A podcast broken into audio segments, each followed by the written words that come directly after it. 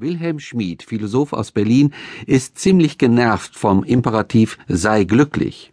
Denn dadurch entgeht einem etwas Wichtiges, die Erfahrung der Negativität, der Leere, der Melancholie. Warum auch das alles zu einem sinnvollen Leben gehört, erklärt Schmid in der SWR 2 Aula. Am Glück, so scheint es, führt kein Weg mehr vorbei.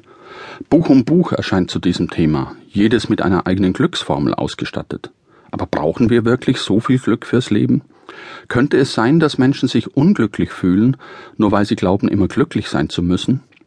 Und dass die Unglücklichen sich jetzt erst recht ausgeschlossen fühlen, wo sich doch alle Welt nur noch ums Glück dreht?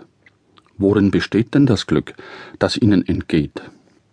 Wenn Menschen in moderner Zeit nach Glück suchen, so verstehen sie darunter meist, dass es ihnen gut geht, dass sie gesund sind, sich wohlfühlen, Spaß haben, angenehme Erfahrungen machen, Lüste empfinden, Erfolg haben, kurz all das erleben, was als positiv gilt.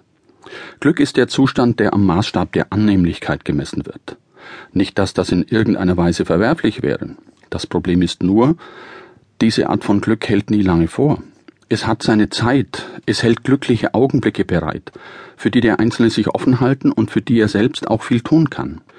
Diese Augenblicke lassen sich suchen und finden, und sie sind so schön, dass sie verweilen sollen. Aber was bleibt, wenn das Glück geht? Es ist die philosophische Lebenskunst, die einen Menschen davor bewahren kann, das gesamte Leben mit einem einzigen Wohlfühlglück zu verwechseln. Bei Zeiten stellt sie ihn darauf ein, dass es noch andere Zeiten geben wird, dass nicht alles jederzeit lustvoll sein kann. Die antiken Philosophen Sokrates, Platon, Aristoteles, Seneca, die alle schon vom Glück sprachen und ihm Dauerhaftigkeit zuschrieben, kannten auch die Schattenseiten. Gerade bei Epikur, dem angeblichen Lustmolch unter den Philosophen, sind interessante Aussagen über Lust und Schmerz zu finden. Im Brief an Minoikeus, Abschnitt 129, nicht jede Lust wählen wir, nicht jeden Schmerz meiden wir.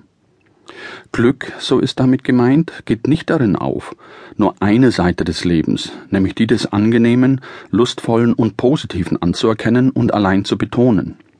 Das größere Glück, das Glück der Fülle, umfasst immer auch die andere Seite, das Unangenehme, Schmerzliche und Negative, mit dem zurechtzukommen ist.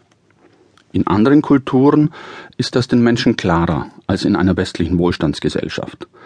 Wir haben nicht diese Idee von einem perfekten Leben, das nicht zerstört werden kann, sagte die indische Schriftstellerin Arundhati Roy 2011 in einem Zeitinterview. Niemand sucht dieses andere, aber auszuschließen ist es nicht. Im besten Fall lässt es sich mäßigen, und die beste Voraussetzung dafür ist,